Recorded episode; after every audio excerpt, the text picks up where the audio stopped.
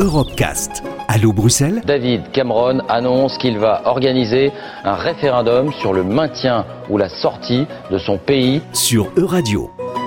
Bonjour, c'est Thomas Cox et bienvenue à toutes et à tous hein, dans Allo Bruxelles, votre capsule hebdomadaire qui vous propose de faire le focus sur une actualité européenne. Alors aujourd'hui, Ulrich Heugeveld, nous allons parler euh, avec vous du Forum de la démocratie qui se tiendra euh, du 6 au 8 novembre euh, prochain. Alors, est-ce que vous pouvez nous rappeler ce que c'est et dans quel contexte ce forum est-il né?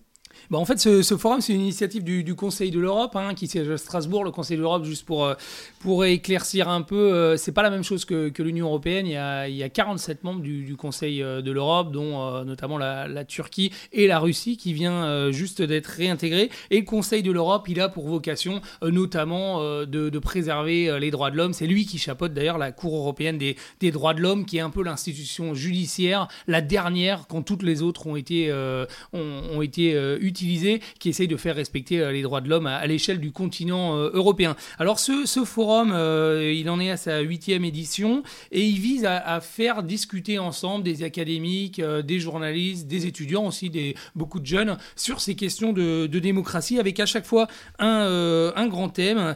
Il y avait eu, il y avait eu le populisme ou encore l'égalité femmes-hommes les dernières années. Et donc cette année, on parlera plus médias dans un, dans un contexte de développement des Alors, lorsqu'on parle de démocratie, on imagine que tout un chacun peut y participer. Est-ce que c'est le cas? Oui, effectivement, tout le monde peut y prendre part. Euh, je le disais, il y a surtout des, intellectuels, des politiques, des, académiques, mais chacun est, appelé à amener sa, contribution à ce débat. Surtout qu'il y, a un élément important, c'est que ce, festival, il se déroule à Strasbourg, évidemment dans, l'enceinte du Conseil de l'Europe, mais il y a toute une partie off qui est de plus en plus riche. Hein, au fil des années, euh, la partie off s'est développée avec des tables rondes, euh, des conférences qui est directement dans, la, dans la ville de Strasbourg, qui permettent de, de développer le sujet. Il y aura notamment une table ronde euh, avec la, rédaction, euh, la rédaction de, Charlie Hebdo, euh, les membres de la rédaction qui, étaient, qui ont survécu de l'attentat de, de, 2015. Et j'imagine qu'il y a beaucoup à dire hein, dans cette période où la démocratie fait face à, de nombreux défis. Hein. Bah oui, évidemment, ouais, ouais, la, la démocratie, elle, elle souffre beaucoup avec le développement des, fake news. Hein. On assiste depuis, depuis plusieurs années, mais ça, tout le monde l'a suivi. On l'a vu dans le contexte de l'élection de Trump, dans le contexte du, du Brexit, du fait que se développent les, fausses informations, euh, notamment par le biais des, médias sociaux, hein, qui ont fait complètement changer euh, l'approche médiatique depuis, euh, quelques années. Donc c'est vraiment là-dessus que va se focaliser le débat cette année.